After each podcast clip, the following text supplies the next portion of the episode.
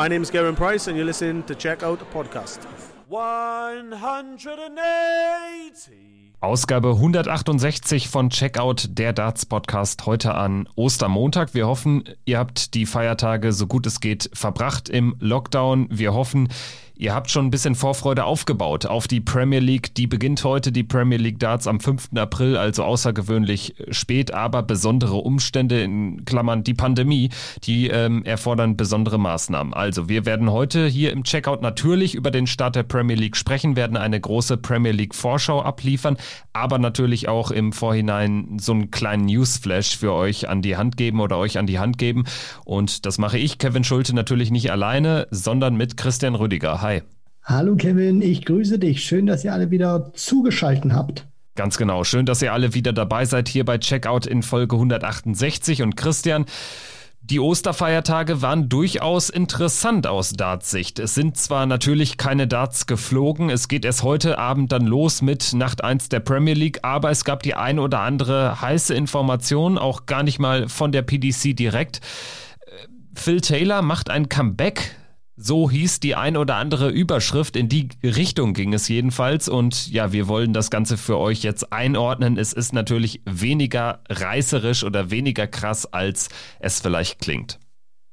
Da hast du absolut recht, Kevin. Und zwar geht es da um eine sogenannte Senior Darts World Championship, also eine sogenannte äh, Weltmeisterschaft für Spieler, die 50 beziehungsweise drüber sind. Und da wurde Phil Taylor angefragt, ob er da mitspielen soll, diese WM.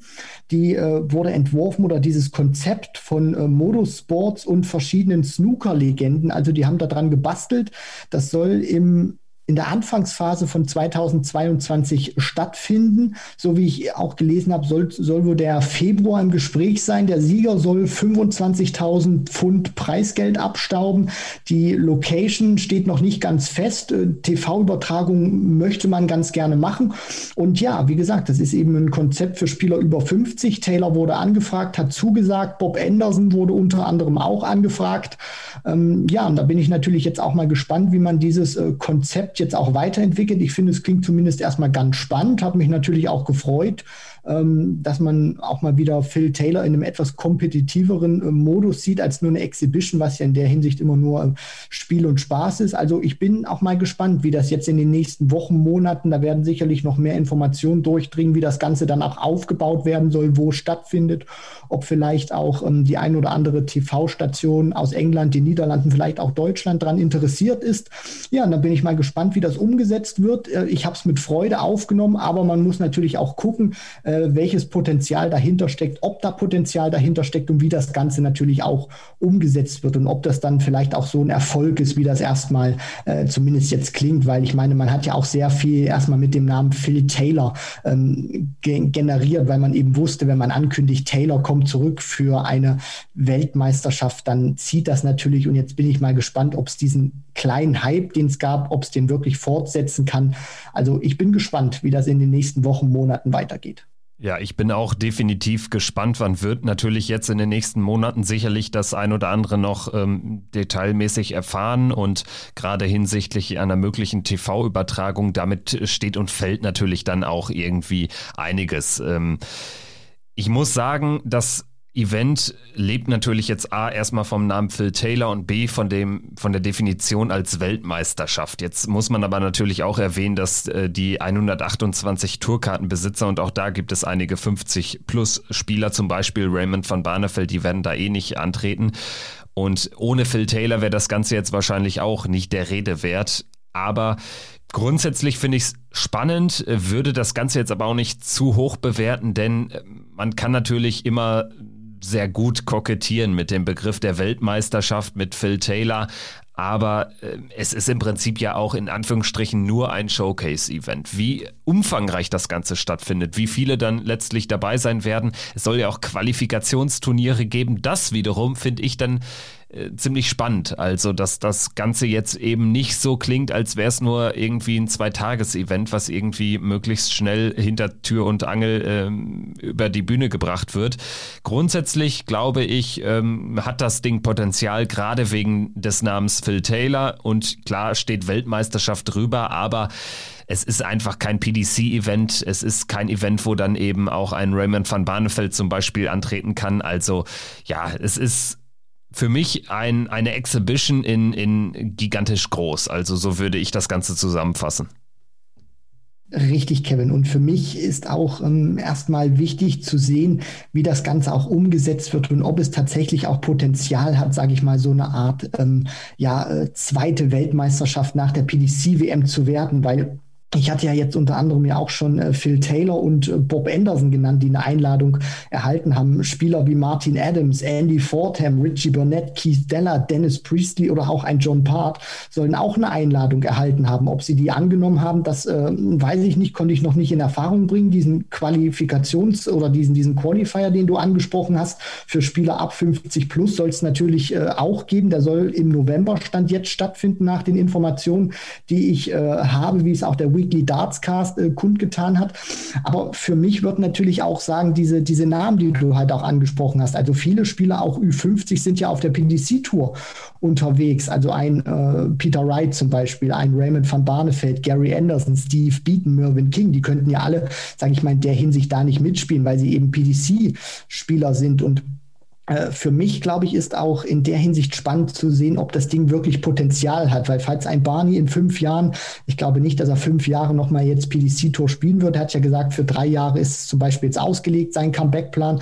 Wenn, wenn er dann natürlich auch merkt, okay, diese, diese Senior Darts WM, die ist vielleicht eine große Nummer, dass äh, dann natürlich auch diese Leute dann eben da mitspielen, wie vielleicht ein Anderson oder ein Van Barneveld, so, sofern sie natürlich dann auch von der PDC-Tour zurückgetreten sind, weil dann hat es natürlich, finde ich, auch auch nochmal einen richtigen Flair und wird auch qualitativ besser, weil ganz ehrlich, äh, so ein, so ein Richie Burnett, so einen ehemaligen Weltmeister zu sehen oder auch ein John Part, das ist sicherlich ganz nett, aber wir müssen natürlich auch sagen, ein Burnett, ein Part oder auch ein äh, John Lowe unter anderem, die haben nicht mehr die Klasse, wie sie wirklich mal hatten. Deswegen äh, könnte das auch wirklich so sein, dass das eine One-Man-Show praktisch wird von Phil Taylor, wo er der Einzige ist, der tatsächlich noch über 100 spielen kann und der Rest kraucht da so im Mitte 80er Bereich rum. Das ist natürlich natürlich nicht sexy anzusehen, auch wenn da sehr viel Nostalgie und große Namen aus der Vergangenheit rumschwirren. Deswegen für mich wirklich äh, entscheidend zu sehen, welche Qualität hat diese erste Auflage. Denn dann kann es vielleicht auch interessant sein für Spieler, die dann irgendwann mal nachrücken. Vielleicht sagt sich auch ein Wayne Mardell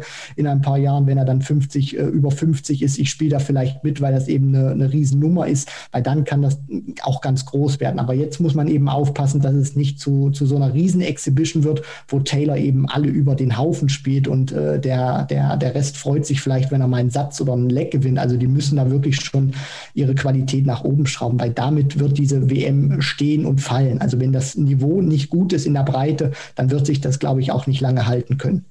Sehe ich auch so, denn dann wird es einfach sehr schnell langweilig. Die Gefahr sehe ich grundsätzlich schon. Jetzt gibt es aber eben auch noch keine Details, wie lange so ein Event stattfinden soll. Soll das tatsächlich irgendwie eine Woche gehen? Soll es zwei Abende gehen? Soll es zwei Tage mitsamt vier Sessions laufen? Das sind natürlich alles offene Fragen, die wir dann natürlich, wenn es weitere Einzelheiten gibt, auch hier zu gegebener Zeit im Podcast diskutieren werden. Noch ein weiteres Thema, bevor wir zu unserem heutigen Hauptthema der Premier League, dem Start der der Premier League kommen. Und zwar ähm, steht ja jetzt wirklich äh, fest verankert, ähm, diese Super Series 3 vor der Haustür Ende des Monats 24., 25., 26. und 27. April vier Turniere in Niedernhausen. Dort hat die PDC ja unter anderem ihre European Qualifying Q-School abgehalten und war ähm, jetzt auch ähm, ja in Corona-Zeiten das ein ums andere Mal dort zu Gast. Und sie wird wieder da sein. Also die gesamte PDC, der PDC-Tross, die 128 Tourkartenbesitzer spielen dort vier Players Championship Events.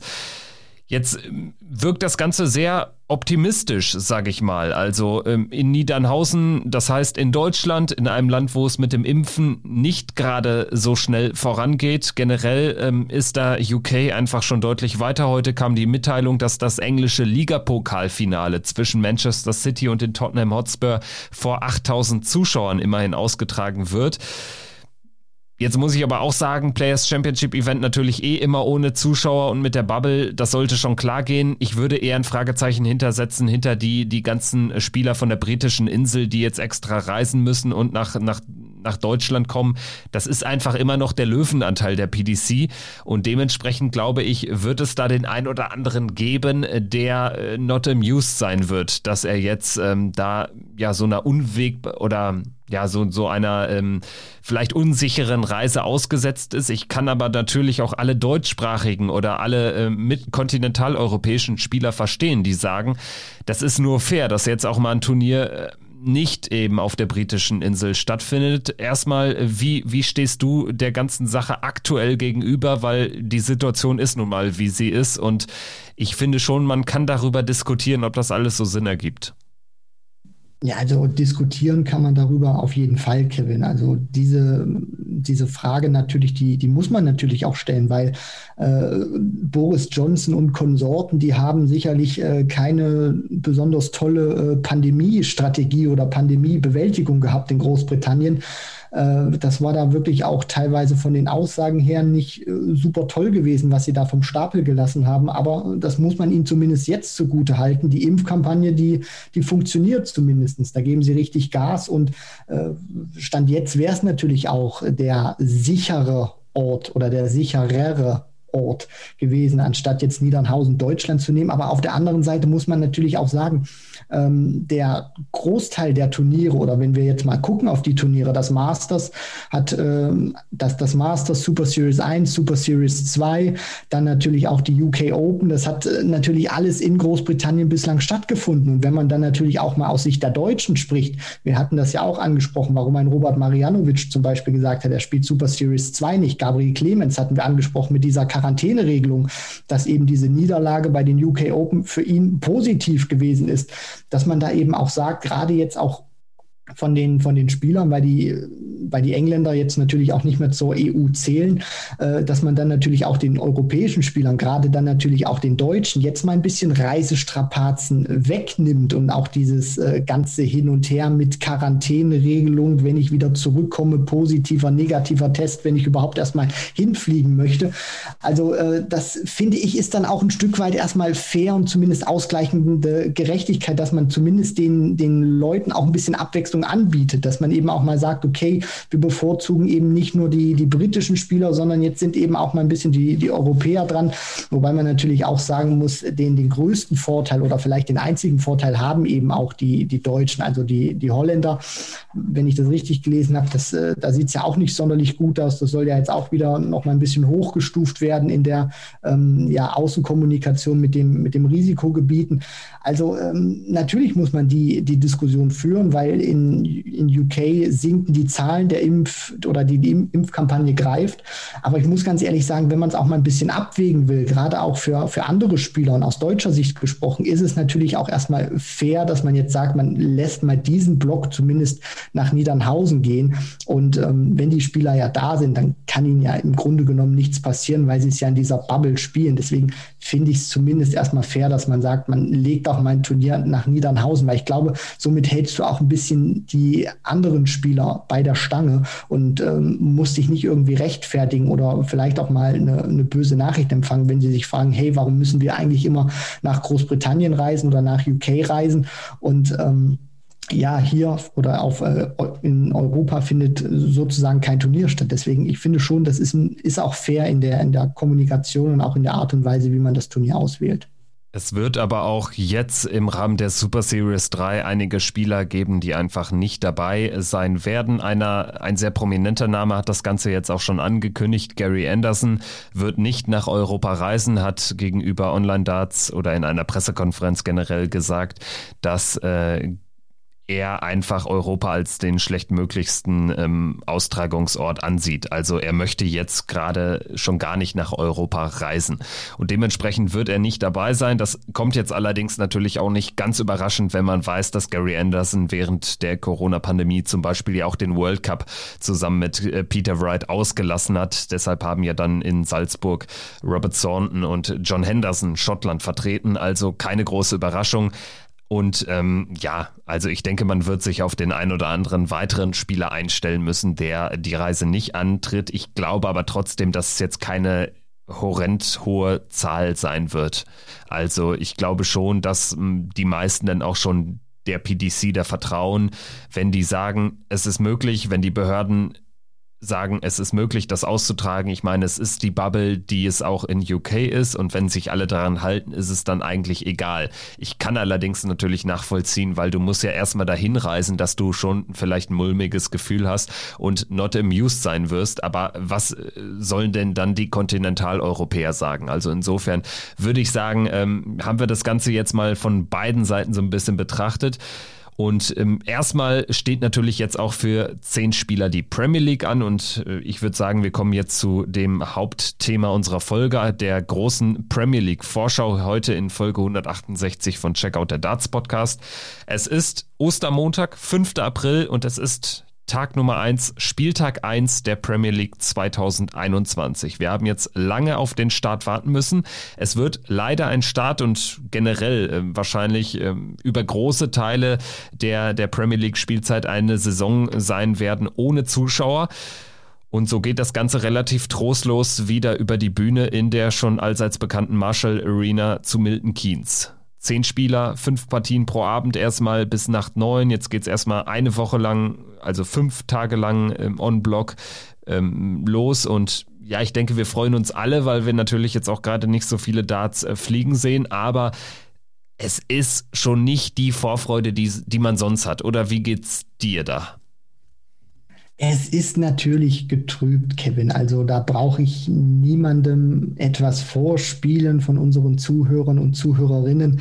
Ähm, natürlich freue ich mich, dass die Premier League äh, wieder losgeht. Das zweitgrößte Turnier für mich persönlich, auch nach der Weltmeisterschaft. Ähm, auch wenn es natürlich ein Einladungsturnier ist, aber auch aufgrund der, der Masse an Preisgeld, auch in diesem Jahr werden wieder deutlich über 800.000 äh, Pfund ausgeschüttet. Der Sieger geht wieder mit einem dicken, fetten Scheck von 250.000 Pfund nach Hause. Aber natürlich ist es eben getrübt, weil das, was diese Premier League eben ausmacht, diese lange Turnierserie, was ich auch immer wieder extrem spannend finde, dass du halt über mehrere Wochen äh, immer wieder Donnerstag spielst und sich auch die, die Form von Spielern eben verändern kann. Wenn einer im Februar, im März eine tolle Form hat, kann die im April, Mai dann wieder weg sein, wenn es eben in die heiße Phase geht und dann kann sich das Blatt, Blatt nochmal wenden. Hier ist es jetzt so, ist das alles sehr gebündelt. Man spielt, sage ich mal, insgesamt in, in vier Teile. Nächte 1 und 5 spielt man komprimiert, Nächte 6 bis 9, dann die Nächte 10 bis äh, 12 und dann von Spieltag 13 oder von Tag 13 bis, bis zu den Playoffs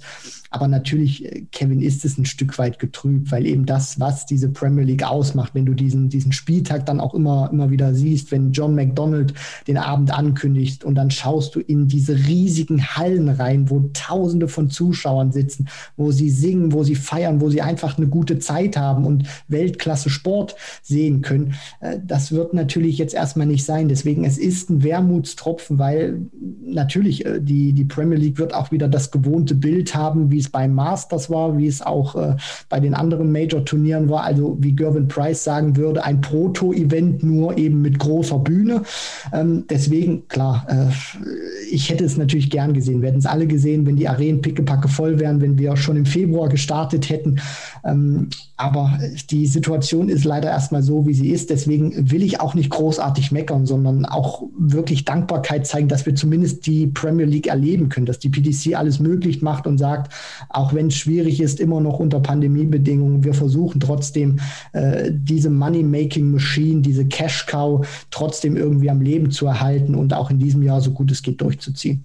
Ja, eine Cash-Cow ist es äh, definitiv auch für die beteiligten Akteure, denn man hat ja schon 30.000 äh, Pfund sicher, selbst wenn man auf Rang 10 als letzter abschneidet. Insgesamt 825.000 äh, Pfund im Pot, 250.000 bekommt der Sieger.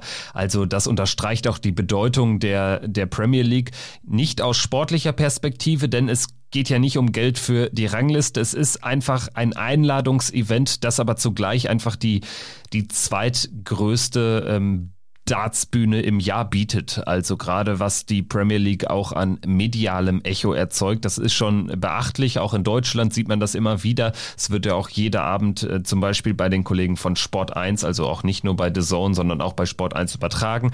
Und dementsprechend ist das schon ein sehr bedeutsames Turnier. Und ich glaube schon, dass viele, die äh, vielleicht äh, klassische WM-Gucker sind, dann schon mal bei der Premier League einschalten, wenn da einfach äh, Tag für Tag, Woche für Woche die äh, Big Guns gegeneinander spielen. Und ja, wenn wir jetzt zu den, zu den Teilnehmern kommen, wir haben jetzt auch schon in der ein oder anderen der vergangenen Folgen darüber gesprochen, auch mit dem ein oder anderen Gast, auch in unseren Community-Folgen. Wir haben immer wieder gesagt, es ist natürlich irgendwie eine Premier League, die ist sehr, sehr bunt zusammengesetzt, vielleicht jetzt nicht ideal, was die Form der jeweiligen Teilnehmer betrifft, aber ähm, ja, das äh, verspricht schon sehr spannend zu werden. Ich meine, wann hatten wir zuletzt mal drei Debütanten in einem Jahr? Wir haben diesmal mit Dimitri Vandenberg, José de Sousa und John Johnny Clayton drei frisch gebackene Major-Sieger, die auch verdientermaßen jetzt eben den Sprung in die Premier League geschafft haben. Ansonsten haben wir so verdiente Spieler der vergangenen Jahre. Michael Smith zum Beispiel nicht dabei, James Wade erneut nicht dabei, trotz äh,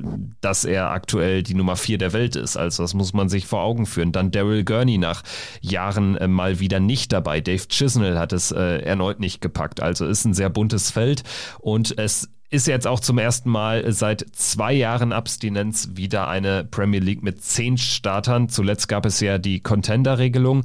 Dazu be bevor wir jetzt irgendwie nochmal on Detail die Spiele auch durchgehen, dazu vielleicht deine Einschätzung. Wie siehst du das? Ich finde es ja schon richtig und wichtig, dass man jetzt die Contender wirklich abgesetzt hat. Denn gerade ohne Zuschauer kann das für meine Begriffe nicht funktionieren. Wenn wir uns daran erinnern, was John Henderson im ersten Jahr für ein Walk-on in Schottland hatte, was im zweiten Jahr, im letzten Jahr kurz vor äh, Beginn der Corona-Beschränkung Willie O'Connor für einen unfassbaren Walk-on in, in Dublin hatte. Also insofern würde ich sagen, ist das die richtige Entscheidung. Siehst du es ähnlich? Definitiv, Kevin. Also ich bin ja auch einer damals äh, gewesen, der diese Entscheidung, nachdem er Anderson gesagt hat, na, der Rücken geht nicht, ich äh, muss dieses Jahr auch wirklich rausziehen, dass man da 2019 dann diese äh, ja, Challenger-Regel gemacht hat. Das wurde ja dann umbenannt in Contender.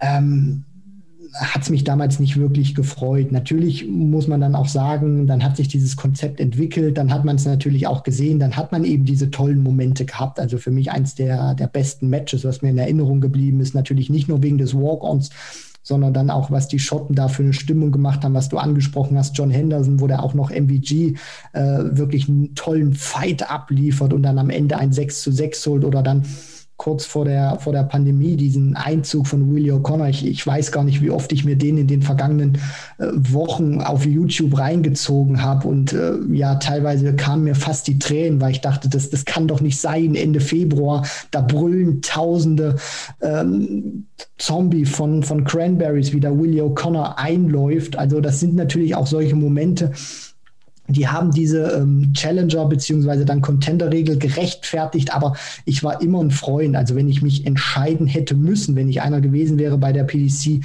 der diese Entscheidung getroffen hätte, ich wäre immer dafür gegangen zu sagen, nehm zehn feste Spieler. Natürlich hast du diese tollen Momente, wenn du da diesen Lokalmatadoren hast, aber zehn feste Spieler finde ich einfach besser. Deswegen finde ich es auch gut, dass man in diesem Jahr gesagt hat, wir ziehen hier den Schlussstrich und wir gehen zu diesem alten Format wieder zurück, wo wir zehn feste Spieler haben, die dann sich wirklich auch Woche für Woche gegeneinander äh, duellieren und versuchen natürlich auch die Punkte abzunehmen. Also die Premier League Back to the Roots und ähm, ja, diese zehn Spieler, wie gesagt, ein sehr buntes, aber auch ein sehr illustres Feld. Wir gehen jetzt einfach mal peu à peu die Akteure durch, würde ich sagen. Und wir machen das anhand der aktuellen Order of Merit und die führt natürlich der Weltmeister an, Gervin Price, der zum insgesamt vierten Mal jetzt in der Premier League am Start ist, auch zum vierten Mal in Folge bislang noch nicht über Platz 5 hinausgekommen ist. Also das mutet sehr überraschend an. Gerade so die letzte Premier League-Saison ist in der Retrospektive schon ja merkwürdig schwach verlaufen aus seiner Perspektive. Also nicht mal den Sprung in die Playoffs geschafft, obwohl er ja eigentlich im gesamten Jahr 2020 äh, der Player to beat war.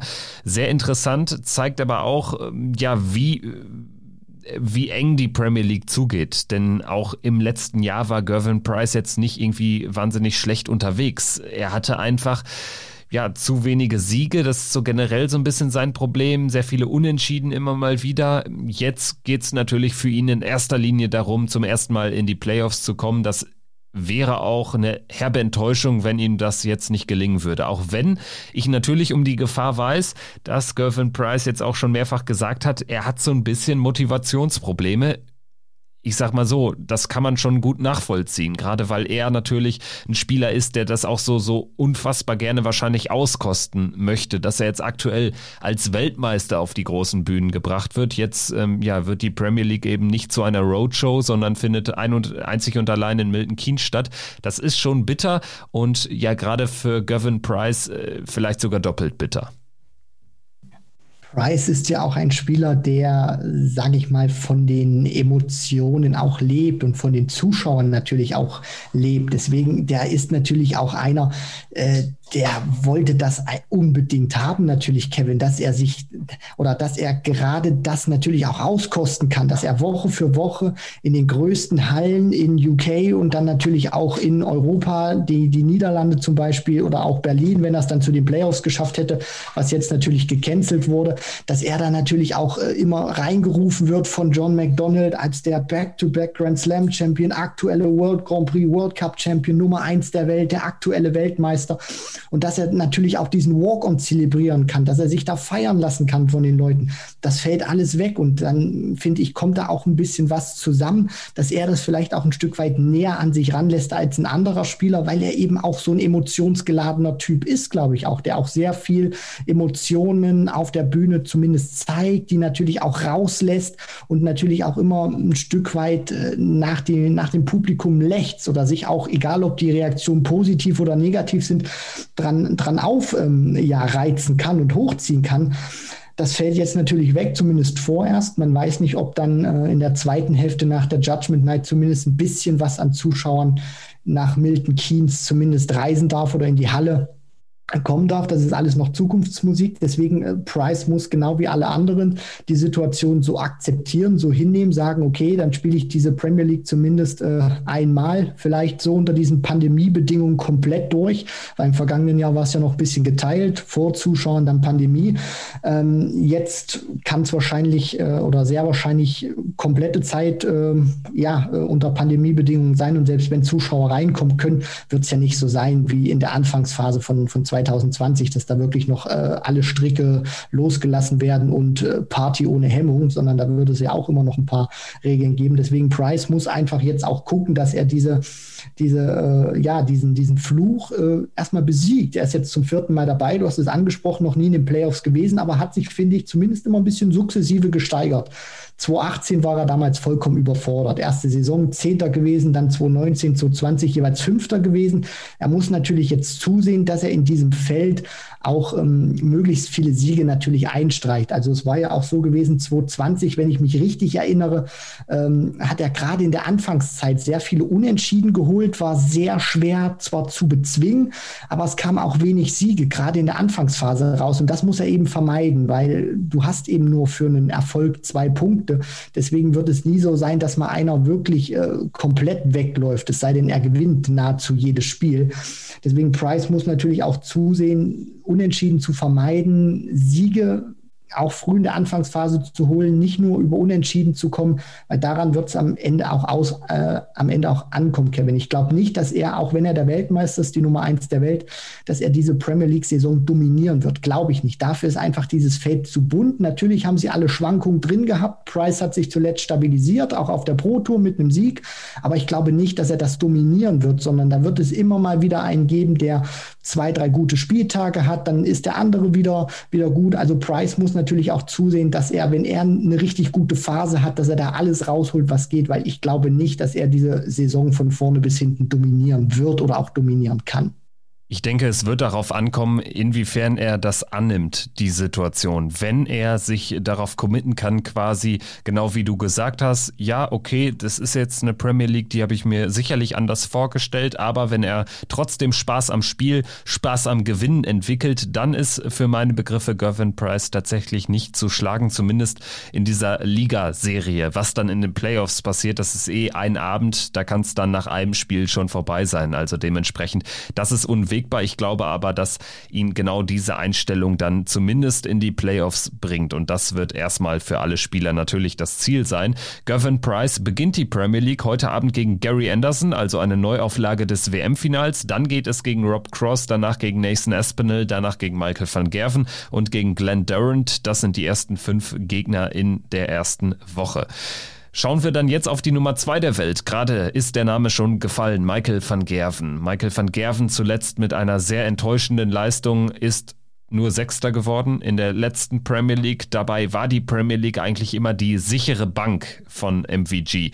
Er hat das Ding gewonnen in 2013, in 2016, 17, 18 und 19 und dann stürzt er eben im letzten Jahr bei seiner achten Teilnahme auf Rang 6 ab und ja, das war wirklich eine Premier League zum Vergessen. Es gab das ein oder andere Highlight zwischendurch. Er hat aber eine gute Form nie konservieren können, gerade in der Zeit äh, während der Pandemie, also als dann die Zuschauer weg waren und dann auch mehrere Spieltage hintereinander äh, weggespielt wurden, da äh, war er zu, zu unkonstant. Und ich denke, darauf wird es jetzt ankommen. Wenn es ihm gelingt, von Anfang an da zu sein, dann führt auch an Michael van Gerven hinsichtlich der Playoffs kein Weg vorbei. Aber ich würde da schon ein Fragezeichen hintersetzen, denn wir haben jetzt auch hier im Podcast immer wieder erwähnen müssen, in den vergangenen Monaten, vielleicht sogar in den vergangenen eineinhalb Jahren, dass jeder Gegner von MVG im Prinzip sein bestes Darts spielt, wenn er gegen, gegen den Grünen ran darf. Und äh, wenn ihm das auch jetzt im Verlauf der Premier League widerfahren sollte, dann kann es wieder eng werden, auch mit der Qualifikation für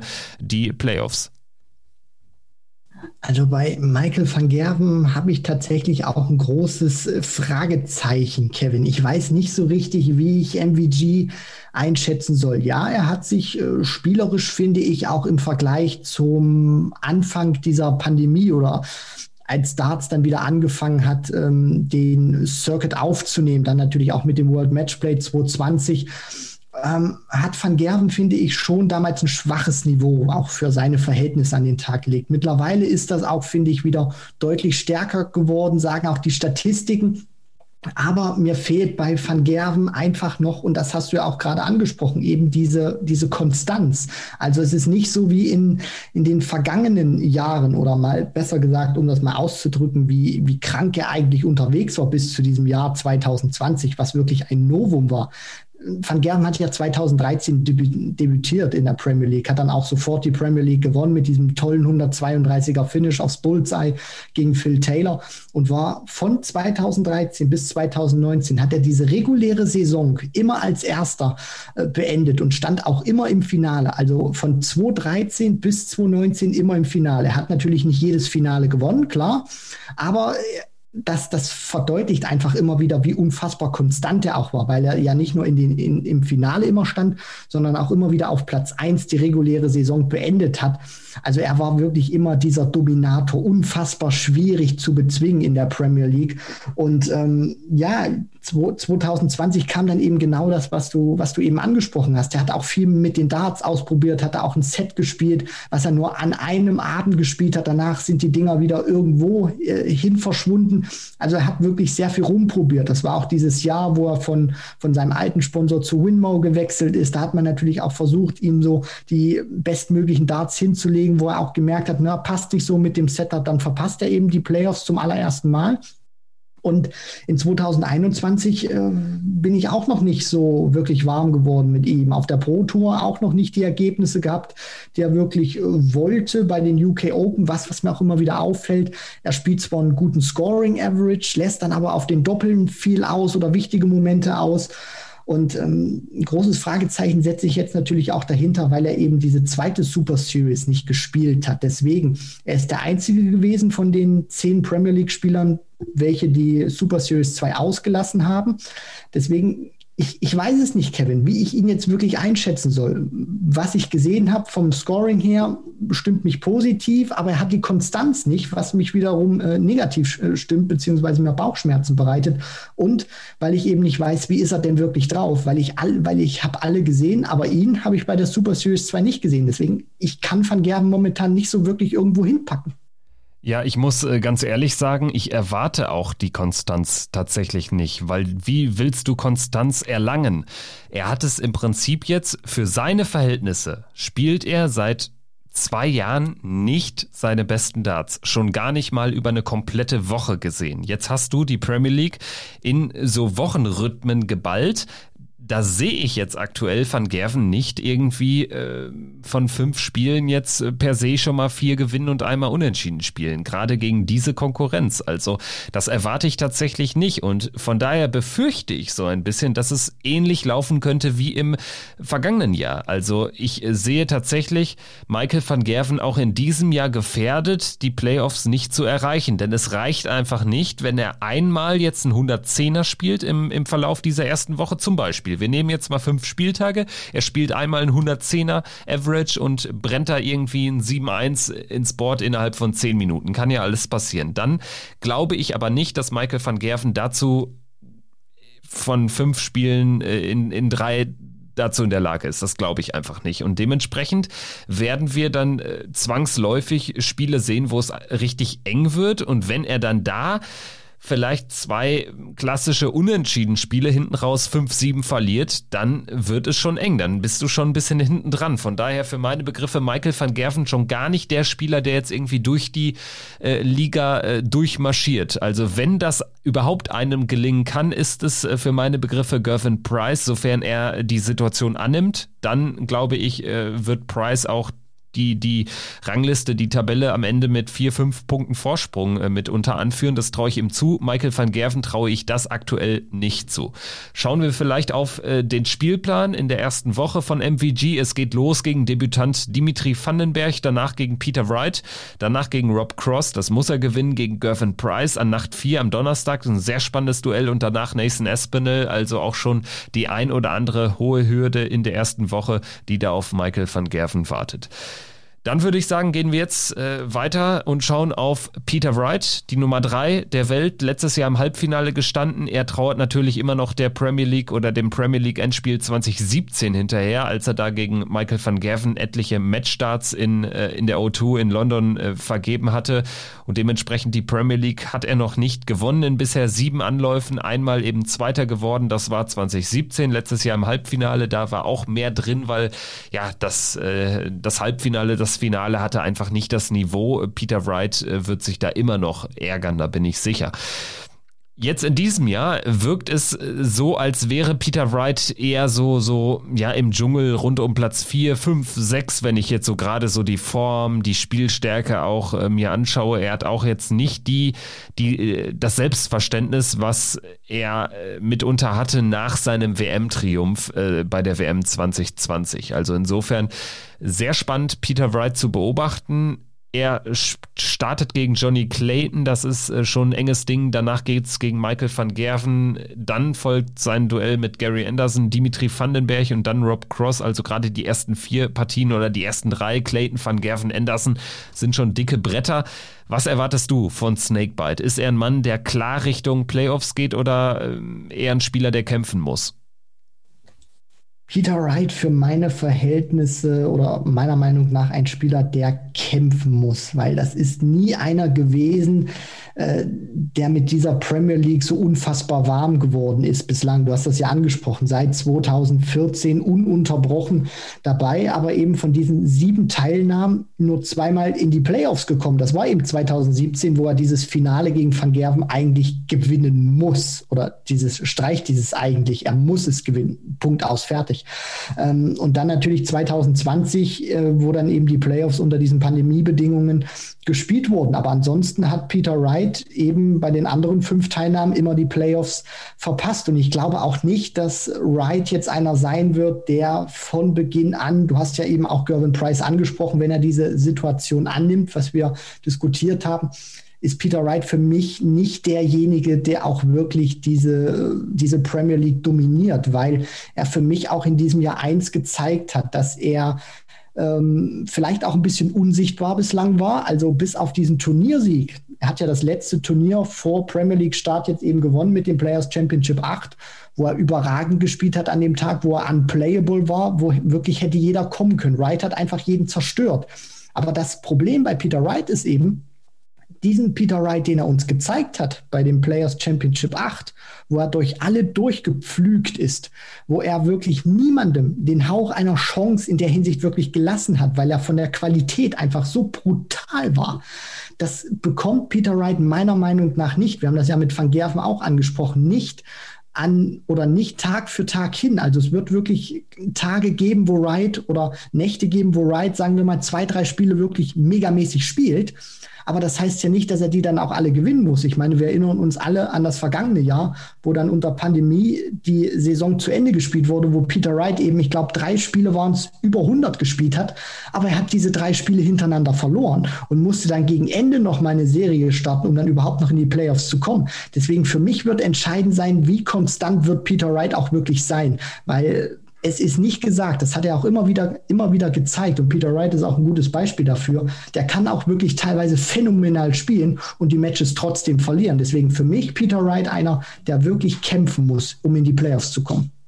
Einer, der definitiv auch äh, wird kämpfen müssen, ist Rob Cross, die Nummer 4 der Welt beziehungsweise jetzt die Nummer 5 der Welt, aber zum Zeitpunkt des Cuts nach der Weltmeisterschaft ist er die Nummer 4 gewesen. Dass er diesen Status nicht behalten wird, ja, das liegt fast auf der Hand. Er muss unfassbar viel Geld äh, verteidigen aus 2019, was er da gewonnen hat. In diesem Jahr muss er verteidigen. Die Premier League könnte da vielleicht willkommene Abwechslung bieten, weil er einfach da, was das betrifft, nichts zu verlieren hat. Und jetzt mal ganz ehrlich, in der aktuellen Form äh, nimmt Rob Cross auch die 30.000 Pfund für Platz 10 äh, gerne mit. Also dementsprechend kann das sogar ganz gut für ihn sein, dass er jetzt in die Premier League starten darf und dort wirklich in fast jedem Spiel Außenseiter sein wird und nur gewinnen kann. Vielleicht kann man das Ganze aus Rob Cross Perspektive so betrachten.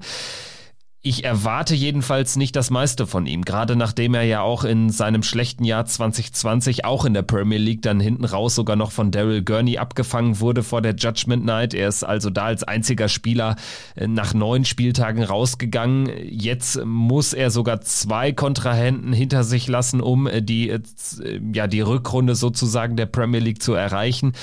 Cross ist auf jeden Fall stark gefährdet. Ja, stark gefährdet trifft es auf jeden Fall sehr gut, Kevin. Und für mich wird auch wirklich ankommen, wie wir sprechen ja immer wieder über die Konstanz. Also für mich wird wirklich ankommen, wie Cross oder was, was äh, Cross wirklich anzubieten hat von der Qualität, von seinem Standard her. Ich meine, er ist jetzt zum vierten Mal mit dabei. Ähm, sicherlich umstritten in diesem Jahr, klar, aber er war eben die vier gewesen beim Cut, deswegen direkt mit dabei. Ist ja auch in der Hinsicht alles kein Problem und er kann ja jetzt auch wirklich zeigen, dass er zu Recht dabei ist. Und äh, zumindest wenn er mal dieses Jahr 2020 streicht, wo er eben noch, du hast es ja angesprochen wurde, noch abgefangen ist, noch abgefangen wurde und diesen ähm, ja dann eben nicht nach der Judgment Night weiterspielen durfte, verbindet er zumindest positive Gefühle mit der Premier League. In seiner Debütsaison zumindest in die Playoffs gekommen, das Halbfinale erreicht, nach einem schlechten Start, 2019 sogar im Finale gestanden, dort dann gegen Van Gerven verloren. Und in diesem Jahr zumindest was ich in 2021 von Cross gesehen habe, ist jetzt nicht wirklich herausragend. Er hat diesen tollen Tag gehabt beim ersten Players Championship Turnier, wo er auch diesen 110er spielt gegen Daryl Gurney wo er da auch ähm, ja, das, das Viertelfinale erreicht. Aber dann ist natürlich auch nicht mehr sonderlich viel gekommen von Voltage Rob Cross. Er hat bei den UK Open äh, sich gegen Andy Hamilton zurückgekämpft. Also ich nehme zumindest bei Cross äh, zumindest positive Gefühle mit weil er hat ja auch in der, in der Summer Series 2 hat er zumindest sehr viel Mitte 90 gespielt.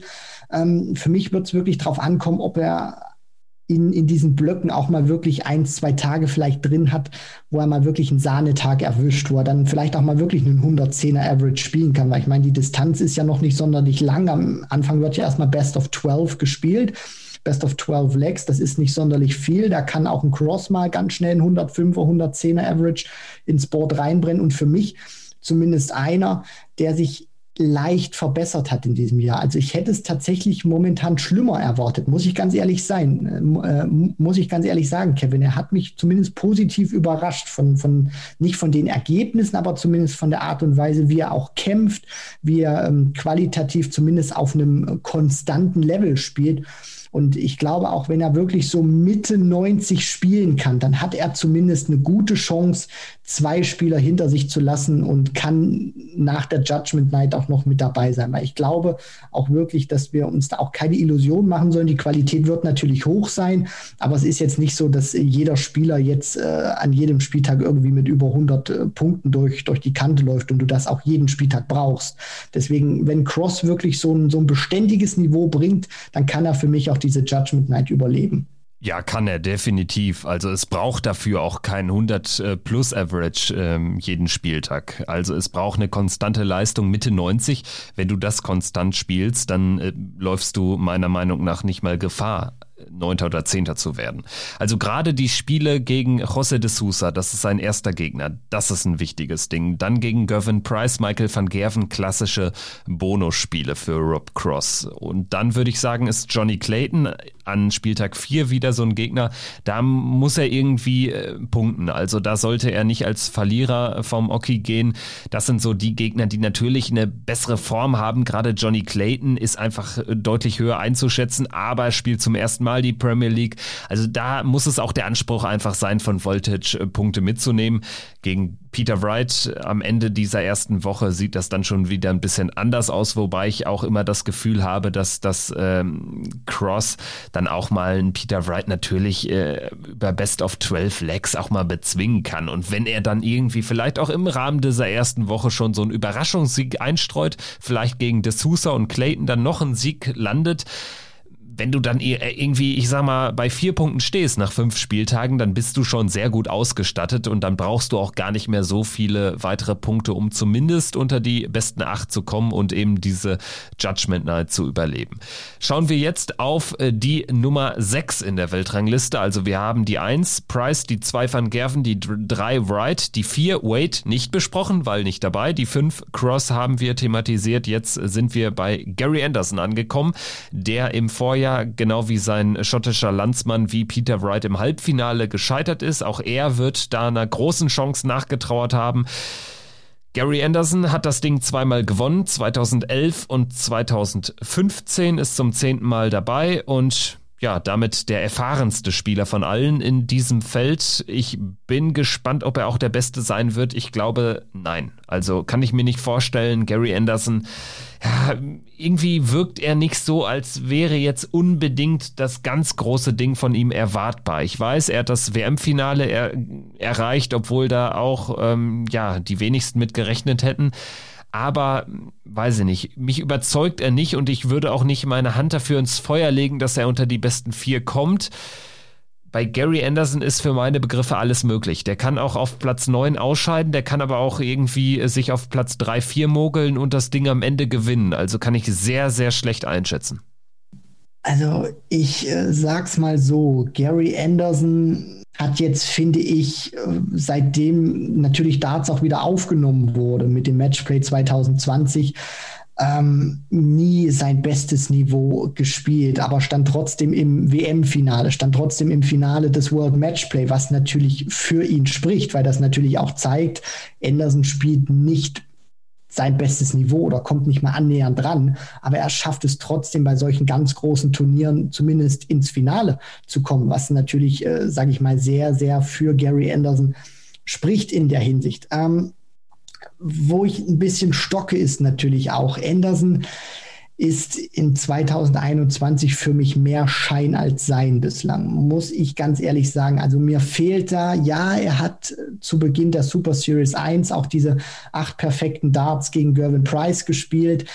Ähm, aber alles in allem muss ich sagen, überzeugt mich Anderson nicht. Das ist, das ist alles okay, das ist alles ganz nett, was er spielt aber es ist eben einfach nicht Gary Anderson-like. Also es ist jetzt nicht so, dass ich ein Match von ihm in 2021 gesehen habe und mit offenem Mund vorm Empfangsgerät saß oder stand und mir gedacht habe, geiler Scheiß. Also das war eine mega geile Partie von Gary Anderson. Dieses Gefühl habe ich einfach nicht. Dieses Gefühl konnte er bei mir noch nicht erzeugen. Und das ist natürlich auch so ein Punkt, wo ich sage, wenn Anderson so, so weiterspielt oder so, so weitermacht, wie er das bislang in 2021 gemacht hat, wird er große Probleme haben? Und das meine ich vollkommen ernst, diese Judgment Night auch wirklich zu überleben, weil dafür die Qualität auch einfach zu gut ist und Anderson wirklich auch mal wirklich so, so ein paar Spiele zeigen muss, wo ich auch dann mal davor sitze und sage, also Gary, das war wie in alten Zeiten, das war richtig krass, das war Scoring Power, das hatte ein super Timing, das hatte eine tolle Doppelquote, das hatte viele 180er, äh, das hatte viele Aufnahmen natürlich auch mit zwei Trippeln. Ähm, diese, diese Momente muss er auch bei mir wecken, muss er natürlich auch bei mir erzeugen. Aber, und jetzt kommen wir auch zu, zu Gary Anderson in der Hinsicht im Premier League-Format.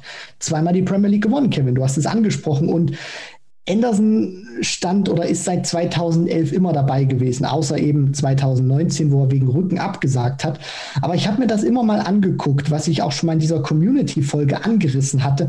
Anderson war bislang siebenmal in den Playoffs gewesen. Zweimal ist er davon ins Finale eingezogen. Heißt, wenn er im Finale stand, konnte er das Ding immer gewinnen. So, jetzt kommt aber das, das Interessante bei einem Gary Anderson. Der hat diese reguläre Spielzeit, also bevor es dann in die Playoffs ging, nie als Erster oder Zweiter abgeschlossen. Das heißt, in den sieben Malen, wo er in die Playoffs kam, war er viermal Dritter und dreimal Vierter und hat das Ding eben zweimal gewonnen. Also das spricht natürlich auch für Anderson im Gegensatz zu Van Gerven, der halt immer bissig und gewillt war, jetzt auch dieses Bonuspreisgeld, was es immer wieder gibt, für den ersten mit 25.000 Pfund abzustauben. Anderson ist einer, den bockt das nicht. Der sagt sich einfach, ich muss einfach nur in die Top 4 kommen und wenn wir dann die Playoffs erreicht haben, dann sind diese 16 Spieltage zuvor Makulatur, sondern dann geht es wirklich nur, was an diesem Abend ist. Und da ist Anderson, finde ich, einer der Besten der Welt. Wenn es drauf ankommt, dann auch wirklich diesen einen Moment mitzunehmen. Deswegen würde ich sagen, von der jetzigen Form überzeugt überzeugt er mich nicht. Er muss diesen Wow-Effekt in mir auslösen. Aber auf der anderen Seite muss ich auch sagen, der kann sich irgendwie auf Platz 4 vielleicht mogeln, so blöd das jetzt klingt, mogeln. Und dann ist einfach alles drin. Weil an einem Abend kann Gary Anderson, auch wenn er momentan nicht die beste Phase seiner Karriere hat, jeden locker wegfegen. Genau das meine ich. Es wird darauf ankommen, dass er sich irgendwie in die Playoffs mogelt. Dann ist alles möglich.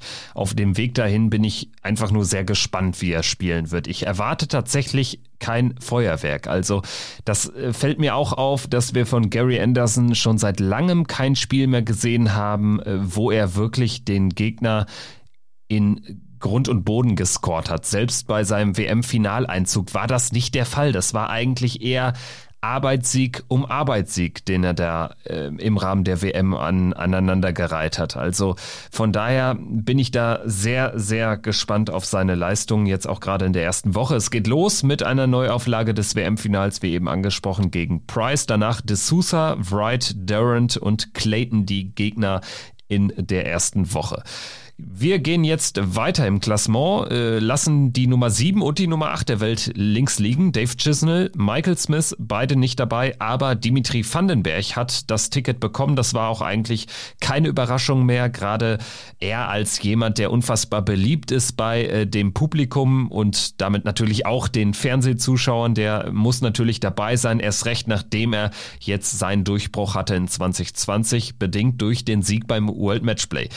Seitdem muss man aber auch sagen, also gerade auf der Pro Tour ist Dimitri Vandenberg weiterhin unter ferner Liefen unterwegs, auch viel Lospech, ja, aber er gewinnt auch enge Spiele viel zu selten, kommt also im Pro Tour Ranking auch einfach nicht nach vorne, nicht mal unter die Top 32, so dass er dann bei Players Championship Events gesetzt wäre, ist nicht der Fall.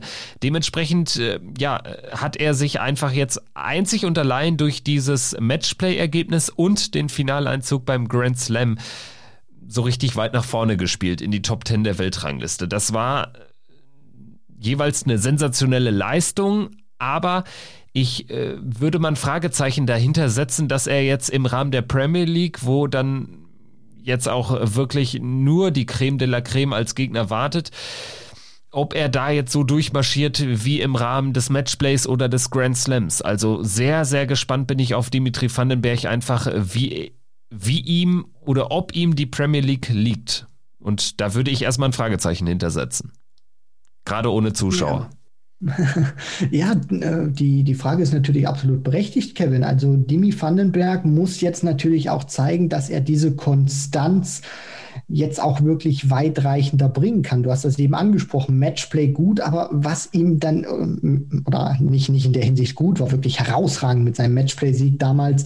WM fand ich, auch wenn er relativ früh in der Hinsicht dann natürlich auch raus ist, ähm, war das von der Qualität auch gut, was, was Dimitri Vandenberg da wirklich gespielt hat. Nur er ist eben diese, diese Konstanz, die man dann natürlich auch erwartet von einem Top-Spieler. Äh, wie sie eben zum Beispiel unter anderem ja ein Gervin Price an den Tag legt, der eben bei den Majors reihenweise mindestens im Halbfinale steht, wenn nicht sogar dann im Finale oder die Dinger dann auch gewinnt. Das bleibt Vandenberg momentan auch schuldig, weil er zu große Schwankungen drin hat. Zum einen natürlich von seinem Bühnenspiel, und sein, sein Pro-Tour-Spiel, das sind äh, himmelweite Unterschiede auch von den Ergebnissen, aber dann natürlich schwankt das auf der Bühne dann auch immer wieder. Du merkst bei den großen Turnieren, da stimmt die Qualität wie beim World Matchplay oder auch bei der Weltmeisterschaft.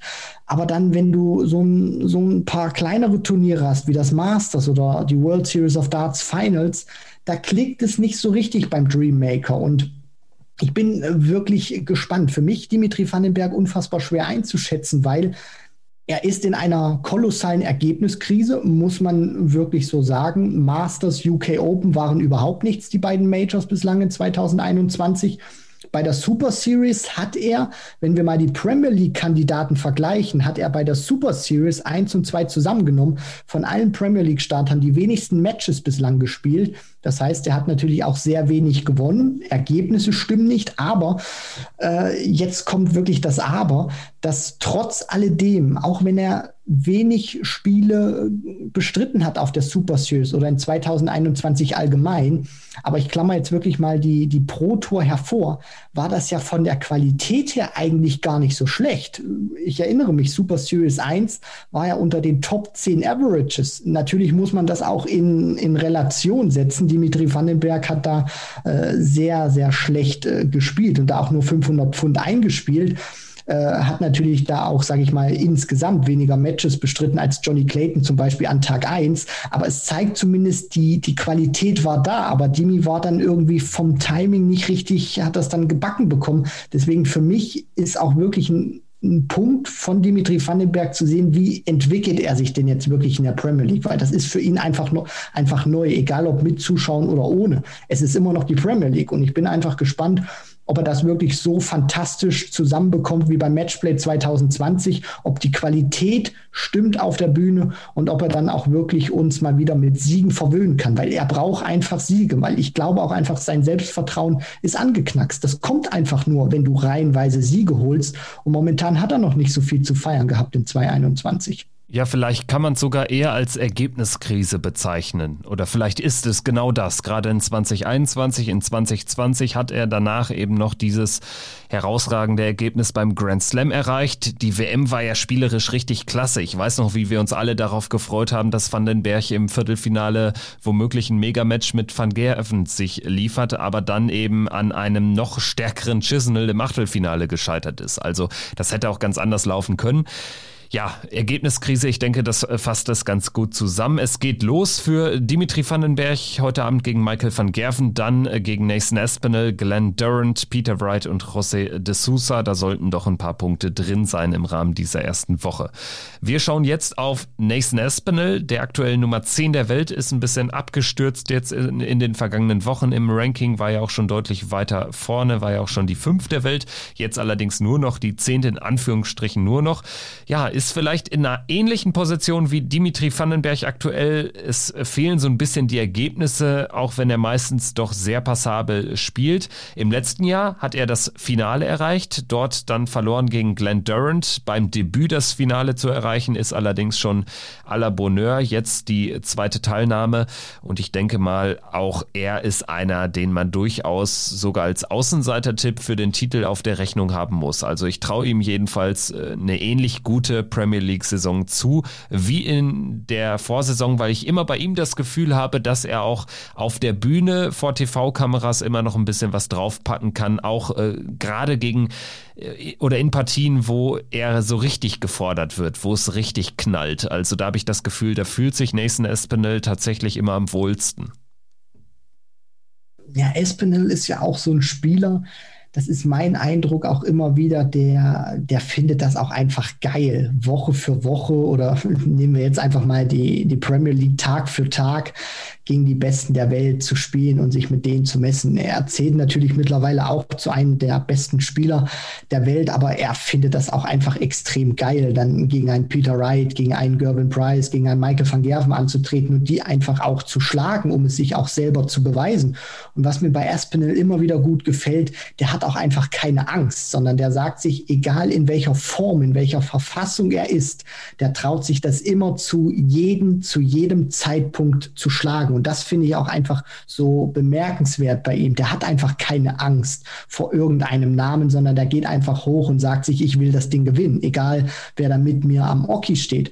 Und ja, Premier League 2021, Nathan Aspinall, hm, finde ich wirklich schwierig einzuschätzen. Also er kam auf der Pro Tour, finde ich, ganz gut raus mit zwei Halbfinals aber spielerisch wirkt das für mich nicht so, nicht so gut. Ich kam ja schon mal äh, mit, mit Dimitri Vandenberg zum Beispiel um die Ecke. Äh, die, die PDC hat ja da auch eine, eine, schöne, eine schöne Grafik zusammengebastelt, wo sie wirklich diese äh, bisherigen acht Proto-Events mal verglichen hat von den Premier League-Teilnehmern. Und da ist Aspinall der zweitschlechteste, also ist da auf Platz neun geführt. Nur Glenn Durant ist da noch schlechter. Also Aspinall hat praktisch über diese acht Proto-Events nur einen Average von 92,9 gespielt. Da ist nur Durant schlechter und auch von den First Nine. Also praktisch dieser, dieser Scoring Average mit den ersten neun Darts hat er nur im Schnitt 100 Punkte erzielt. Da ist auch nur Glenn Durant in der Hinsicht schlechter. Die Doppel Doppelquote war jetzt auch nicht so herausragend. Da gibt es wirklich welche, die stechen da auch noch deutlich besser vor. Besser vor. Also was mir bei Aspinall auffällt, ihm fehlt diese spielerische Leichtigkeit, Kevin. Ich finde, der muss für Siege momentan deutlich mehr kämpfen und ackern, als er das in der Vergangenheit wirklich gemacht hat. Diese, diese Leichtigkeit geht ihm nicht wirklich so von, von der Hand. Und deswegen ähm, bin ich auch wirklich gespannt, wie das jetzt mit der Premier League sein wird, weil das ist auch für den Kopf noch mal ein ganz anderes Ding. Klar, du spielst immer noch, haben wir jetzt schon mehrfach angesprochen, ohne Zuschauer, aber es ist einfach die Premier League. Und ich glaube, da wird Aspinall auch vom, vom ja, mentalen Aspekt oder dann auch von den Emotionen noch mal eine Schippe drauflegen als zu, zu anderen Major-Events, die wir in diesem Jahr schon gesehen haben. Deswegen Aspinall ist natürlich auch immer ein ganz großer Beißer, ein harter Arbeiter, den man nie abschreiben sollte. Deswegen, klar, von den Statistiken momentan her einer, der sehr gefährdet ist, nach der Judgment Night sich zu verabschieden. Aber trotzdem, das ist ein Kämpfer, das ist ein Beißer, das ist ein, ist ein kleiner Terrier und der wird nicht aufgeben. Deswegen, den sollte man nicht abschreiben, weil der liebt einfach diese große Bühne, sich mit den Großen zu messen. Ich glaube, der Spielplan, der könnte ihm helfen. Also es geht relativ machbar los. Glenn Durant ist direkt der Auftaktgegner, also es gibt eine Neuauflage des Premier League Endspiels aus dem Vorjahr, direkt am ersten Abend im ersten Spiel sogar. Da ist er jetzt nicht Außenseiter, sage ich jetzt mal. Du hast jetzt gerade noch mal die Statistik angesprochen. Das ist im Prinzip das Kellerduell der der ja der der der aktuellen Formtabelle. Dann geht es für Espinel gegen Dimitri Vandenberg. Auch da dürfte was drin sein. Möglicherweise hat er dann schon drei Punkte oder so im Tank, vielleicht sogar vier. Und dann kann er auch gegen Price äh, befreit aufspielen. Gegen den spielt er generell immer ganz gut. Danach José de Sousa auch machbar, sofern man davon sprechen kann in diesem illustren Kreis und danach wartet Michael van Gerven am Freitagabend. Wir gehen jetzt aber weiter zum Premier League Sieger der vergangenen Saison. Er trifft eben im ersten Spiel direkt auf seinen Finalgegner aus dem Vorjahr, Glenn Durant.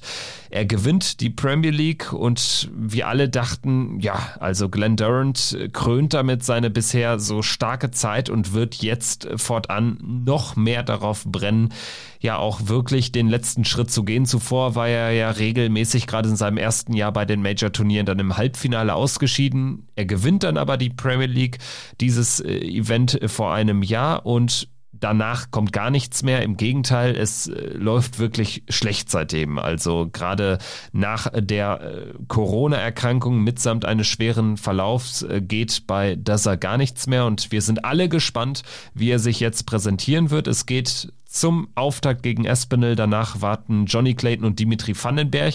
Grundsätzlich alles Gegner, wo man auch gut reinkommen kann. Danach dann Anderson und Price in dieser ersten Woche. Es geht, so blöd das klingt, wenn man über den Titelverteidiger spricht, aber eigentlich in erster Linie nur darum, Platz 8 zu erreichen nach neun Spieltagen und somit die Judgment Night zu überstehen.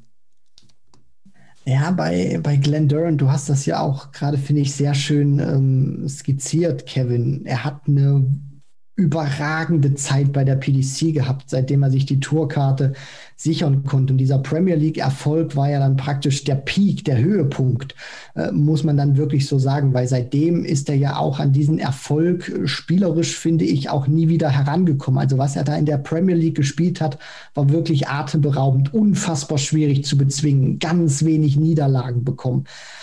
Und danach, nach diesem Erfolg, ähm, konnte er nicht wirklich richtig auskosten, auch, Grund, auch aufgrund der Umstände, aufgrund der Corona-Erkrankung.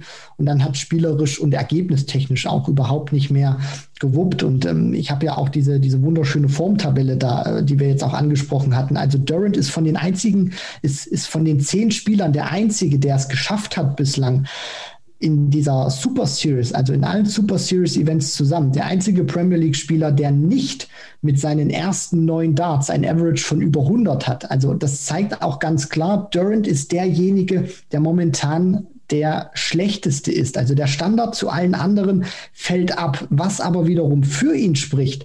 Und ich glaube, das muss er auch jetzt in der Premier League äh, zu seinen Gunsten nutzen. Auch wenn der Scoring Average abfällt, er ist von der Doppelquote her der Beste. Und da muss er auch wirklich zuschlagen. Da muss er das zeigen, was ich finde auch Glenn Durant ausmacht. Das ist nicht immer unbedingt dieser diese, diese reihenweisen Averages von über 100, 105 Punkten, wie sie eben die, die ganz großen Jungs auch immer wieder spielen wollen, wie ein Price oder auch ein Van Gerven, um jetzt mal zwei zu nennen. Sondern Durant muss auch einer sein, der sehr hartnäckig zu, zu bezwingen ist und in die Knie zu, in, in die Knie zu bringen ist. Also es wird wirklich auf das Timing auch ankommen. Er muss die Legs, die er auch wirklich gewinnen kann, die muss er auch zumachen. Wenn ihm die Gegner eine Möglichkeit geben, muss er die nehmen weil ich kann mir schon gut vorstellen, natürlich werden wir alle erst wissen, wie es dann in der, in der Realität aussieht, aber ich kann mir schon gut vorstellen, dass er auch auf Fehler der Gegner angewiesen ist, dass er teilweise auch mal drei Darts zurückliegt und dann auch mal eben hoffen muss, dass der Gegner auslässt. Und er muss dann eben, wenn er zwei Darts oder auch nur ein aufs Doppel hat, muss er die eiskalt nutzen. Und wenn er das schafft, dann hat er auch wirklich gute Möglichkeiten, viele Punkte sich zu holen bis zur Judgment Night. Aber ich glaube, es wird ihm nicht nur diese, diese Doppelquote retten. Das glaube ich ehrlich gesagt nicht, sondern da muss auch ein bisschen was von der Qualität noch draufkommen damit er tatsächlich auch noch nach der Judgment Night zumindest von der Titelverteidigung äh, träumen darf. Aber alles in allem stand jetzt erstmal, wir können ja nur das bewerten, was wir bislang gesehen haben, äh, Durant derjenige, der zu allen anderen Spielern bislang abfällt. Ja, ganz genau. Gerade die Statistik, die du vorgebracht hast, was die First Nine betrifft. Also, dass er da der Einzige ist mit einem unter, unter 100er Average. Das äh, sagt eigentlich einiges aus und vor allen Dingen glaube ich, ähm, es wird am Ende wahrscheinlich dann daran scheitern, wenn er die Doppelquote weiterhin stark hält und vielleicht über gutes Timing den einen oder anderen Punkt mitnimmt und sich in diese Rückrunde rettet. Dann wird aber die Hypothek so groß sein, denn die Punkte, die man bis dahin erzielt hat, werden ja mitgenommen. Daran also die Tabelle wird ja nicht auf Null gestellt nach neun Spieltagen und dementsprechend glaube ich, ist am Ende die Hypothek so groß, ähm, weil du dir durch Timing, durch, durch gute Doppelquote kannst du einfach nicht das ausgleichen, was du ähm, beim Scoring liegen lässt. Nicht über diese lange Distanz. Dementsprechend das höchste der Gefühle für Glenn Durant ist für meine Begriffe Platz 6, 7. Also mehr erwarte ich da am Ende nicht. Gut, dann schauen wir jetzt noch auf zwei Debütanten und zwar äh, ja, heißen die José de Sousa und Johnny Clayton. Sehr interessante Spieler. De Sousa hat den Grand Slam gewonnen im Finale gegen Vandenberg Ende letzten Jahres. Johnny Clayton hat ja quasi ein Playoff gewonnen, das Masters im Finale gegen Mervyn King hat da wirklich uns alle überzeugt, hat uns auch in der Folge überzeugt, ist ja mittlerweile, wenn man so will, zweifacher Major Champion, nachdem er ja auch ähm, Ende letzten Jahres den World Cup an der Seite von Gervin Price äh, gewonnen hat. Also sehr, sehr spannender Spieler, sehr starker Spieler. Wir sprechen aber erstmal nochmal über Jose de Sousa, denn der steht in der Order of Merit drei Plätze höher auf äh, der 15. Er trifft zum Auftakt auf Rob Cross. Danach geht's weiter gegen Gary Anderson, dann Johnny Clayton, Nathan Espinel und Dimitri Vandenberg. Für meine Begriffe kann De Sousa gerade in dieser ersten Woche, wenn ich mir da die Gegner anschaue, da kann er schon den Grundstein dafür legen, um äh, weiter dabei sein zu können. Also ich sehe De Sousa nicht unbedingt ausscheiden. Also De Sousa für mich wie Gary Anderson so der Spieler, wo alles möglich ist zwischen Platz drei und neun. Also äh, ist für mich äh, schwer einzuschätzen. Also José de Sousa für mich ein Spieler, ich glaube, es wird ihm in diesem Jahr zugutekommen, dass die Premier League, so blöd sich das jetzt anhören mag, aber tatsächlich äh, in diesem gewohnten Format, wie wir es seit dem Matchplay kennen, eben gespielt wird unter diesen Pandemiebedingungen. Weil ich glaube, das gibt ihm auch den Vorteil, dass er sich deutlich besser akklimatisieren kann, als er das hätte tun können, wenn man wirklich Woche für Woche durch äh, ja, Europa reist oder dann eben durchs Vereinigte Königreich, wo er dann eben vor Zuschauern spielt oder in Hallen spielt, die er bislang noch gar nicht gekannt hat. Also das hätte auch, glaube ich, so diesen, diesen Faktor gehabt, wie wir das äh, auch mal bei einem Kim Heibrechts gesehen haben, dass ihn das auch wirklich dann zerrissen hätte oder auch bei, bei einem Stephen Bunting. Deswegen ist es für De Sousa, glaube ich, auch schon ein Vorteil, dass es so gespielt wird, wie er das momentan auch kennt, weil das gibt ihm einfach auch dieses, dieses gewohnte Gefühl. Die Bühne ist jetzt eben in einer anderen Farbe. Es heißt jetzt eben nicht Masters oder UK Open, sondern es heißt jetzt eben äh, Premier League steht da jetzt eben oben drauf. Das ist, glaube ich, für ihn auch ein Vorteil. Aber auch, finde ich, sollte man ihn spielerisch nicht unterschätzen. Er hat keinen guten Start gehabt ins Jahr 2021, finde ich, aber er hat sich äh, mit der Zeit, finde ich, dann auch von Spiel zu Spiel immer mehr stabilisiert. Das zeigt jetzt auch die Pro Tour. Ich finde, er ist da sehr konstant, auch wenn da noch ein Turniersieg fehlt, natürlich ganz klar. Aber er hat dort auch sehr viel über 100 gespielt und diese Scoring Power bei ihm, die ist einfach vorhanden. Also ich bleibe jetzt einfach mal bei, bei dieser Formtabelle natürlich auch. Äh, wir hatten Glenn Durant, der mit seinem First Nine Average unter 100 ist. José de Sousa dagegen spielt 110 Punkte im Schnitt und er hat bislang 22 Partien bei der Super Series bislang absolviert. Also das zeigt natürlich auch eine sehr große Konstanz. Da sind bislang nur äh, Van Gerven, Price und Clayton von den, von den Gesamtaverages her besser gewesen. Also First Nine spielt er knapp 110 und Gesamtaverage 98,3 alles zusammengenommen. Dazu auch noch eine kombinierte Doppelquote von über 50 Prozent. Also die Statistiken sind astrein bei José de Sousa. Und für mich wird wirklich ankommen, wie er mit dieser Situation umgeht oder ob sich das wirklich bei ihm in den Kopf einschleicht, zu wissen, okay, wir spielen zwar hier in einem Umfeld, was ich kenne, aber es ist und dass er da ein bisschen nervös wird, weil spielerisch für mich momentan einer der besten, der auch wirklich phänomenal scoren kann, der jetzt nicht so einen großen Leistungsabfall hat oder solche großen Schwankungen, wie sie momentan Gary Anderson hat oder auch ein Rob Cross, sondern sehr solide für mich auf einem hohen Niveau. Deswegen, ich erwartete auch wirklich schon ein bisschen mehr bei José de Sousa. Also ich, ich gehe da jetzt mal ein bisschen ähm, ja, äh, gefährlicher ran an die Sache. Du hast gesagt, Kevin, zwischen drei und neun. Ich sage bei ihm zwischen drei und Platz sieben. Dann schauen wir noch auf den letzten Kandidaten, Johnny Clayton. Für meine Begriffe passt so ein bisschen zu Jose de Sousa und zwar äh, hinsichtlich ähm, der Tatsache, dass er, glaube ich, auch einer ist, der jetzt äh, schon profitieren kann auch von diesem Format.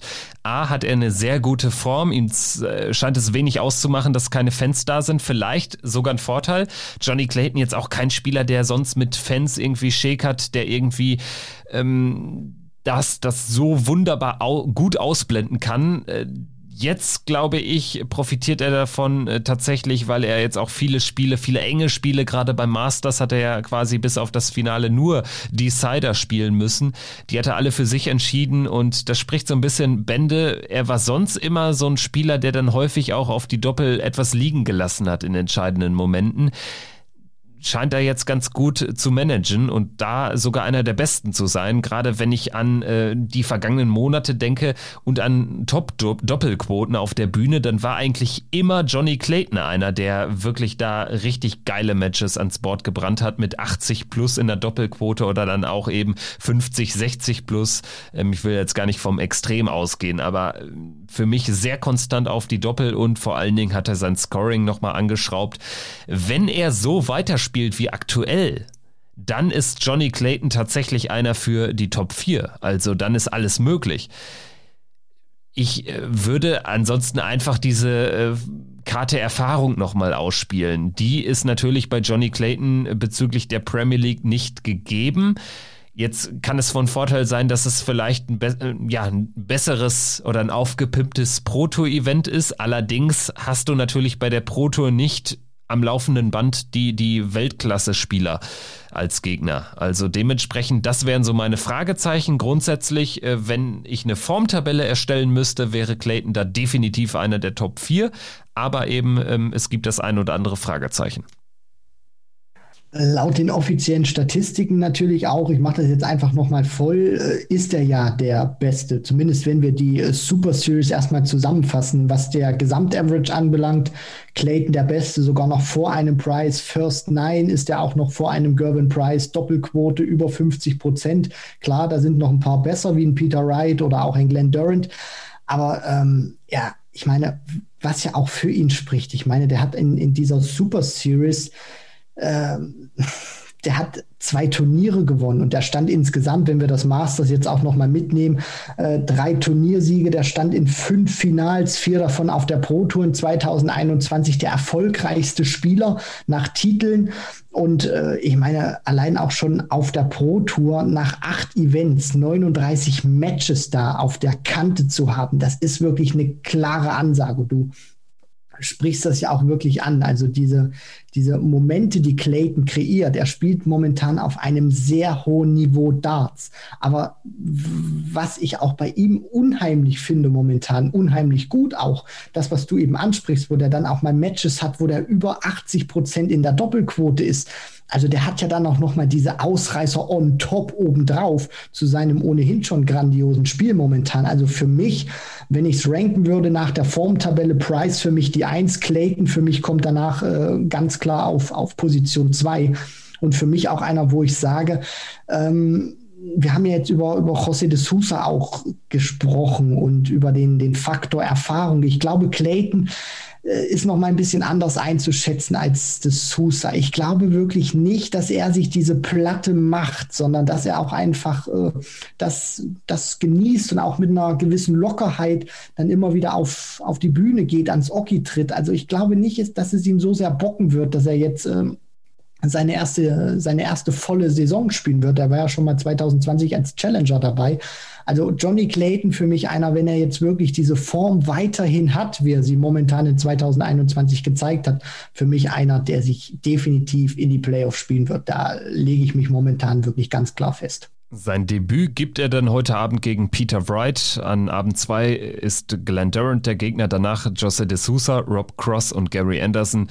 Für meine Begriffe sind da mindestens zwei Siege drin. Also die muss er fast holen bei der aktuellen Form, gerade gegen Durant und Cross, plus einen weiteren noch eigentlich mindestens drei sogar. Und dann wäre er schon in einer sehr guten Ausgangslage dann für ja die, die zweite Phase, wenn man, der, wenn man so will, der Premier League. Ich würde sagen, damit sind wir jetzt durch, haben alle Spieler in gut einer Stunde ähm, hier nochmal kritisch beäugt, haben uns die, die Form angeschaut, haben Fragezeichen aufgeworfen, haben Stärken und Schwächen analysiert. Am Ende würde ich sagen, dürfen wir uns jetzt gegenseitig aber nicht entlassen, ohne mal irgendwie dann doch nochmal eine Tabelle zu tippen. Ähm, Christian, ich weiß, das ist äh, sehr, sehr schwierig und ich habe mir auch, äh, wenn du jetzt meine Notizen hier sehen würdest, ich habe äh, die Tabelle mehrfach durchgestrichen und umgeworfen ich würde jetzt trotzdem einfach mal starten. Also ich fange mit der 1 an, dann du die 1 und dann immer so weiter. Dann, also dann du die 1 und die 2, dann ich die 2 und meine 3, damit wir immer, ähm, damit wir uns nicht an den, an den Gegenüber dranhängen können. Einverstanden? Alles klar, Kevin, schieß los. Gut, dann wenig überraschend auch nach meinen Ausführungen. Ich äh, bleibe dabei, Gervin Price, der wird das Ding annehmen und wird der Spieler sein, der in der Ligaphase nicht zu schlagen ist, über dann insgesamt 14 Spieltage hinweg oder 16 Spieltage hinweg. Gervin Price meine Nummer 1. Oh, für mich äh, schwierig, Kevin. Also ich glaube, es könnte sogar so ein, so ein Überraschungsding werden wie Durant im vergangenen Jahr. Wobei man eigentlich sagen muss, Überraschung ist jetzt nicht wirklich das, das richtige Zeichen, aber ich tippe mal in der Hinsicht, äh, auch aufgrund des vergangenen Jahres und auch aufgrund dessen, was wir in 2021 bis, bislang gesehen haben, auf Michael van Gerven. Wer ist deine Nummer zwei? Meine Nummer zwei ist dann tatsächlich Johnny Clayton.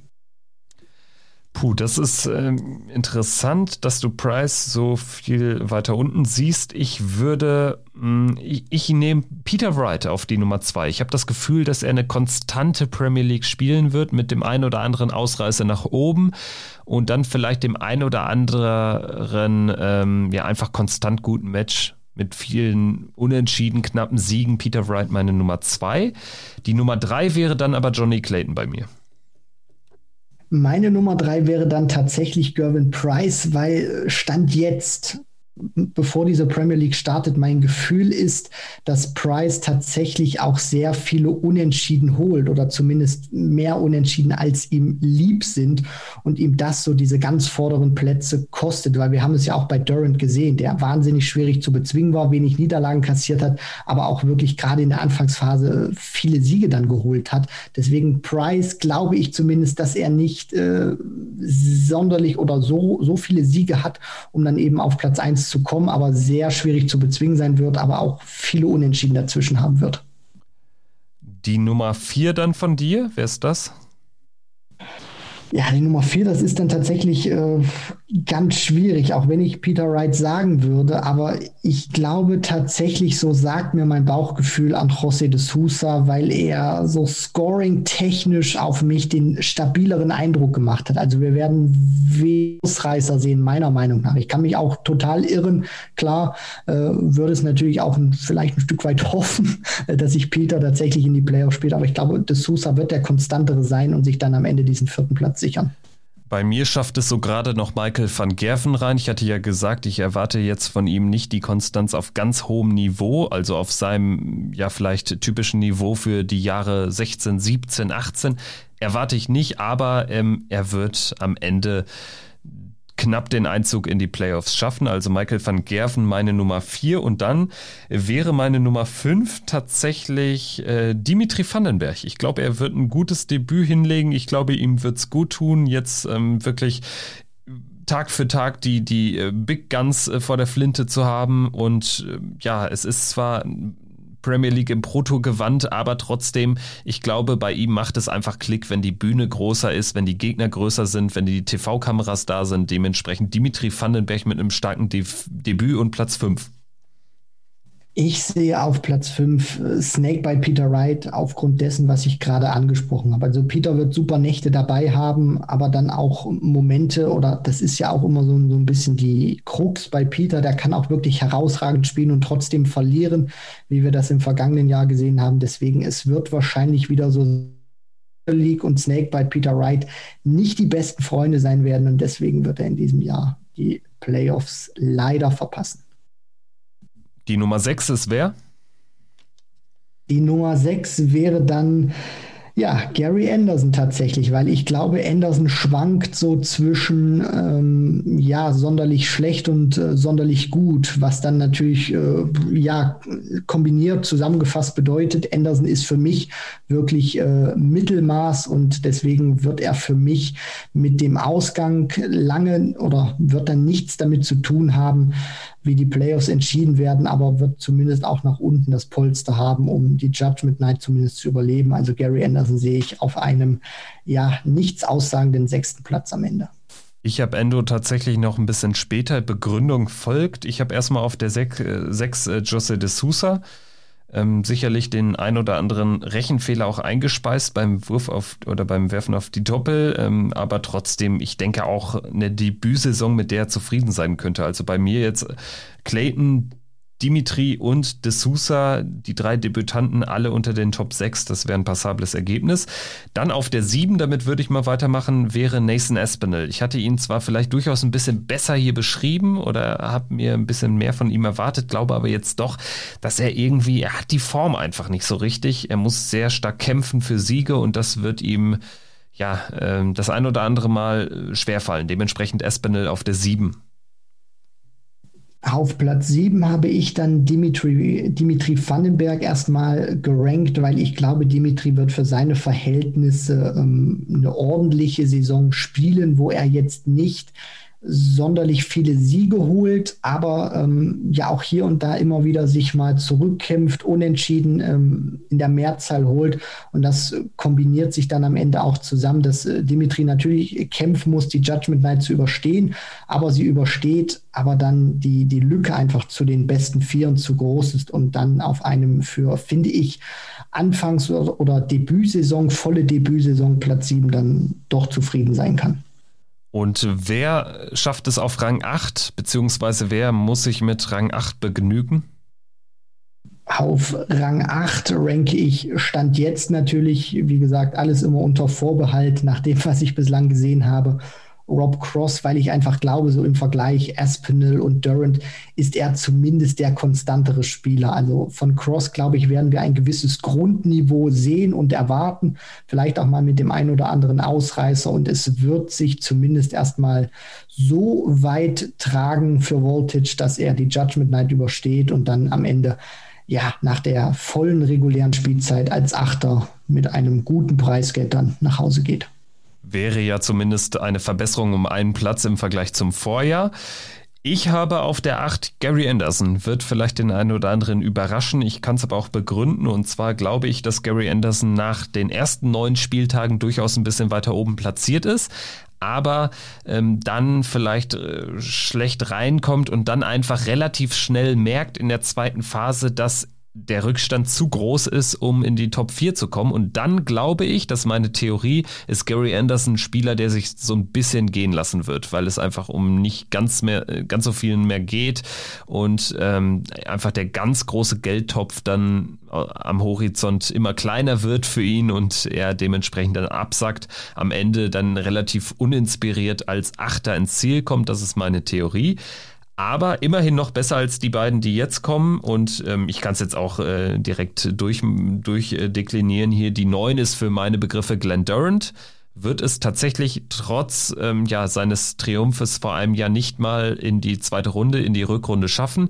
Aber äh, durch die Stärke auf die Doppel, glaube ich, nimmt er den ein oder anderen Punkt mehr mit als Rob Cross. Der wird knapp ausscheiden als Zehnter. Also ich glaube insgesamt ein sehr enges Rennen da um, um ähm, ja, den Platz 7, Platz 8 und so. Aber ich glaube, Durant und Cross sind diejenigen, die ausscheiden werden.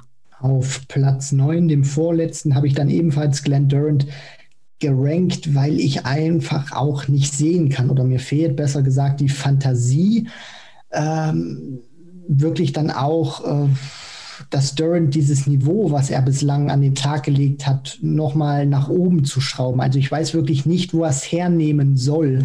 Und ich glaube ganz einfach auch aufgrund dessen, dass die anderen deutlich stärker drauf sind als er. Ich meine, die Statistiken der Super Series, wir haben es ja angesprochen, sprechen Bände. Und da wird dieses Timing, wird ihn aus meiner Sicht alleine nicht retten. Diese Doppelquote wird ihn nicht retten. Das wird in ein paar Matches funktionieren, dass er dem einen oder anderen Spieler dann auch mal einen Punkt abluchst. Aber in der Summe sind für mich die anderen deutlich konstanter und deswegen wird er sich leider der Mission Titelverteidigung relativ früh dann verabschieden müssen, um genauer zu sein, nach der Judgment Night. Ja, und ähm, auf Platz 10 sehe ich dann tatsächlich Nathan Aspinall, weil Aspinall für mich das äh, schlechteste Gesamtpaket von allen momentan hat. Also einer, der wirklich wahnsinnig kämpfen muss für Siege. Ähm, und ich habe das, hab das natürlich auch schon ausgeführt, wie ich über Aspinall denke und alles.